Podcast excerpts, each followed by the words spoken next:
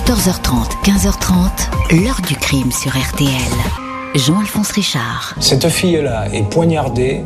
Quand on fait le point, quand on fait réellement son environnement, ce qu'avaient fait les enquêteurs précédents, il n'y a aucun élément qui permet de dire que ben, ça peut être X ou Y pour telle ou telle raison. Parce qu'on ne trouve aucun mobile possible. Bonjour. Pendant dix ans, Claude Nolibé a vécu dans la peau d'un meurtrier, d'un homme accusé d'avoir tué sa propre fille de 18 ans, retrouvé baignant dans son sang dans le jardin de la maison familiale. Ce père de famille, aimant, avait beau protester, s'indigner et clamer son innocence, il était depuis le début le coupable idéal, seul témoin de ce crime commis dans une petite ville du Lot-et-Garonne où il était né et qui désormais allait faire de lui un paria, un exclu un assassin. Il va falloir dix ans, un temps impossible à rattraper dans la vie d'un homme pour que la justice rectifie et reconnaisse son erreur. L'enquête va alors prendre une toute autre direction et démontrer que le vrai tueur de la jeune et jolie Caroline Nolibé était depuis longtemps à portée de main. C'est cette histoire dramatique, stupéfiante, en tout point exemplaire que je vous raconte aujourd'hui. Comment la justice peut-elle se tromper à ce point et montrer un tel aveuglement jusqu'à briser la vie d'un père endeuillé? Nos invités, acteurs et témoins de cette histoire vont nous aider à répondre à ces interrogations. 14h30, 15h30. L'heure du crime sur RTL. Dans l'heure du crime aujourd'hui, l'affaire Caroline Nolibé. En plein été 1991, cette jeune ouvrière discrète est retrouvée sans vie à l'entrée de sa maison dans une bourgade du Lot-et-Garonne, poignardée. L'enquête va tout de suite s'orienter vers un drame familial. Ce mercredi 31 juillet 1991, aux alentours de 22h30, Claude Nolibé est seul chez lui dans sa maison du quartier Longueville à Clérac, commune de 2500 habitants à une quarantaine de minutes d'Agen. Ce cariste de 52 ans, employé dans une usine du coin, a passé l'après-midi à la pêche. Puis il est rentré à la maison, il a préparé à manger en attendant que Caroline, sa fille de 18 ans, rentre. Depuis le divorce de ses parents, prononcé il y a seulement quelques jours, celle-ci a décidé de rester vivre avec son père. Les deux fils du couple ont eux choisi de demeurer avec leur mère, Christiane, laquelle a souhaité refaire sa vie. Le divorce s'est déroulé sans heurts. Caroline n'est toujours pas là. Claude Nolibé se couche à l'étage. Vers 23h10, il entend de drôles de bruits, une espèce de plainte. Il pense que c'est le chien, malade, qui se manifeste. Il quitte son lit. Je suis descendu et quand j'ai ouvert la porte, ma fille était allongée au sol. Elle baignait dans une mare de sang, mais elle respirait, racontera Claude Nolibé. Caroline est face contre terre, la tête contre le portail. Son père la manipule, la pose sur le dos, essaie d'écouter son cœur. Il a le pantalon et les mains pleines de sang. Il dit alors être rentré dans la maison pour alerter les secours, mais il ne parvient pas à se servir de son téléphone qui, dit-il, a un code de verrouillage. Il fonce alors chez le voisin. Quand le médecin arrive, Caroline ne respire plus. Elle est morte. Le médecin et les gendarmes constatent que Caroline Nolibé porte une plaie de 4 cm au thorax. L'autopsie, qui ne sera effectuée que 5 jours plus tard, indique qu'elle a reçu un coup de couteau. La lame a cassé une côte, perforé le péricarde et effleuré le ventricule droit. Le légiste estime que la malheureuse n'est pas morte sur le coup. Elle aurait agonisé entre 10 et 15 minutes. Elle porte deux coups l'un à l'œil gauche, l'autre au nez. Elle n'a pas été violée. Elle n'était ni ivre ni droguée au moment de sa mort. Les gendarmes portent tout de suite leur attention sur le père. Il tient un discours des plus confus. Il y a du sang dans l'entrée du pavillon, sur un volet, sur un interrupteur. Le père de famille est incapable d'expliquer comment ces traces sont arrivées là. Il est sous le choc et ne livre que des explications hésitantes.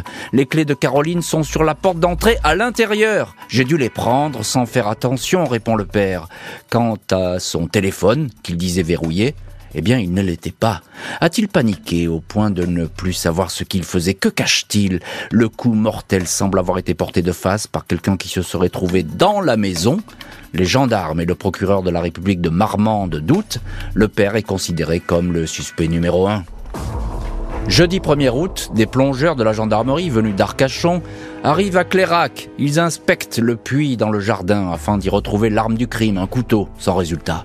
La maison est perquisitionnée, les berges du Lot toutes proches inspectées, en vain.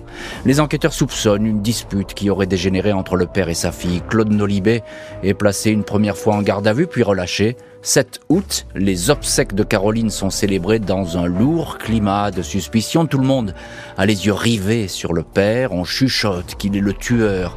Les médisances les obscènes circulent. Il aurait couché avec sa fille. Elle serait une dévergondée, etc., etc.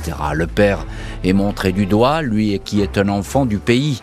14 août, les gendarmes viennent le chercher. 48 heures de garde à vue à la brigade de Clérac.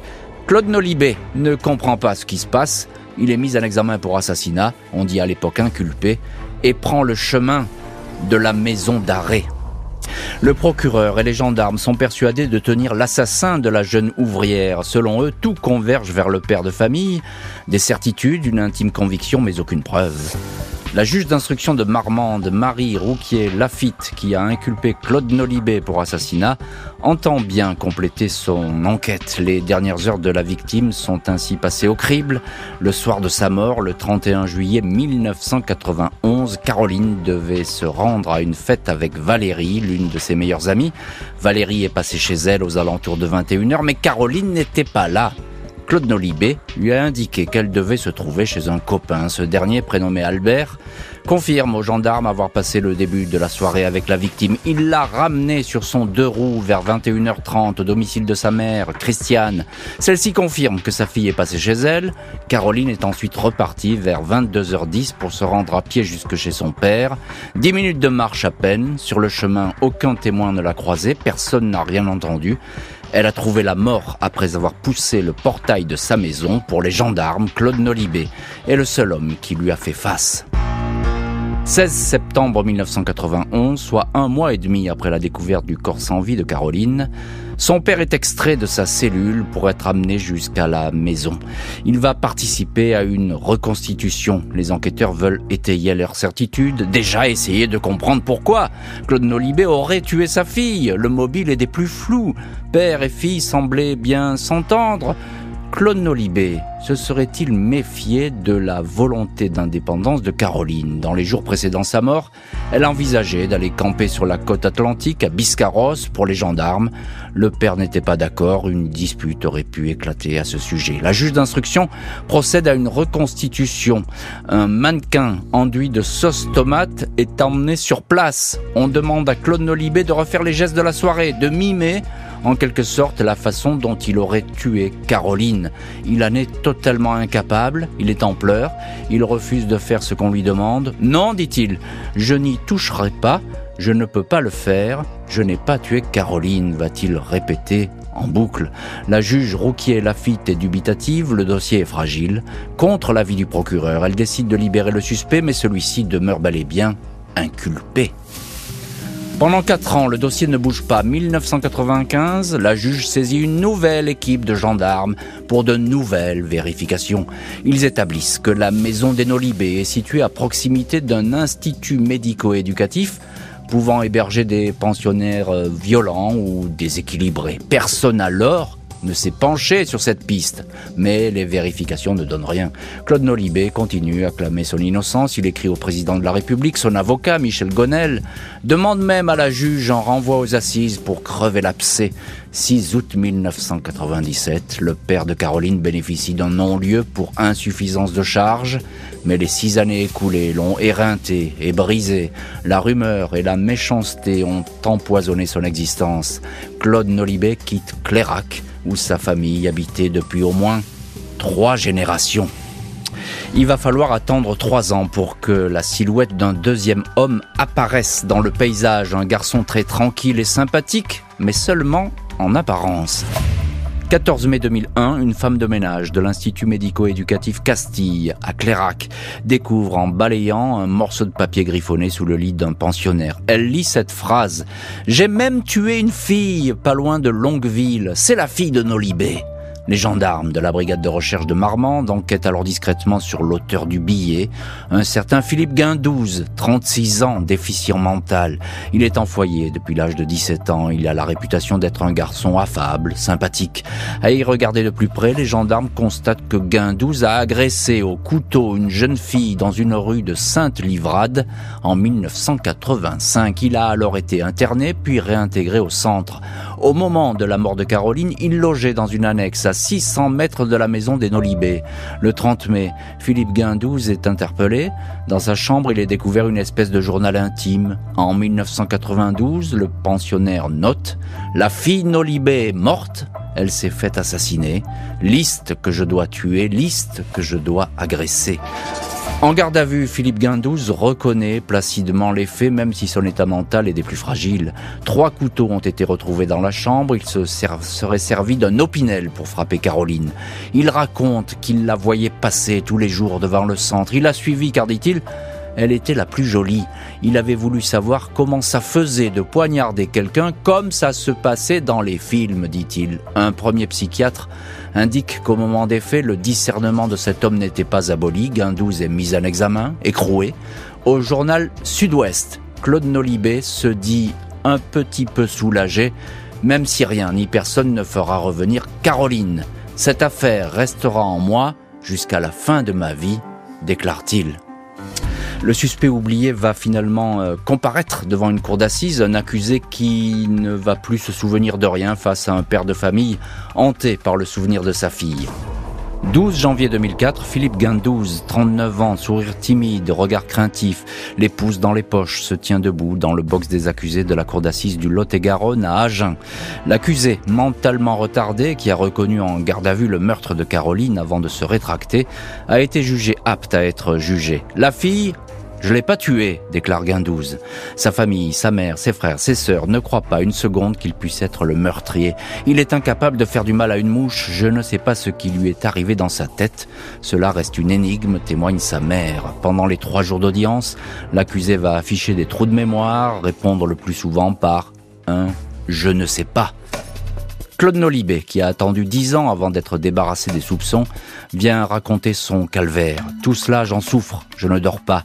J'y pense, c'est jour et nuit. C'est comme ça, dit le père de Caroline. Le chef d'enquête reconnaît un ratage au début des investigations, même si la garde à vue de Claude Nolibé, dit-il, se justifiait. Le président de la Cour a des mots de sympathie pour ce père en détresse, trop longtemps accusé et qui a vu sa vie basculer. L'avocat général, lui, présente ses excuses, les excuses de la justice française. L'affaire Nolibé est enfin devenue l'affaire Guindouze, se réjouit l'avocat du père, maître Michel Gonel. 15 janvier, Philippe Guindouze est condamné à 15 ans de réclusion, peine qui tient compte évidemment de son état psychiatrique. Le condamné ne va pas faire appel du verdict, il reste donc de facto le meurtrier de la jeune fille, une peine qui ne va jamais vraiment pouvoir apaiser son père. Mai 2010, la justice finit par officiellement reconnaître son erreur vis-à-vis de Claude Nolibé. Le père de Caroline est indemnisé à hauteur de 50 000 euros pour avoir été écroué sans véritable raison du 14 août au 27 septembre 1991. Un dédommagement symbolique qui n'efface pas la douleur endurée. Il est resté 7 ans avec une mise en examen pour assassinat sur sa tête. Ça ne s'indemnise pas, réagit son avocat, maître Gonel. Les excuses de la justice, le dédommagement, n'ont pas permis à Claude Nolibé de faire le deuil de cette histoire. Au journal Sud-Ouest, il confie Je devais aller en cachette fleurir la tombe de ma fille. Tout le monde m'a tourné le dos. Je suis marqué à vie. L'heure du crime, présenté par Jean-Alphonse Richard sur RTL.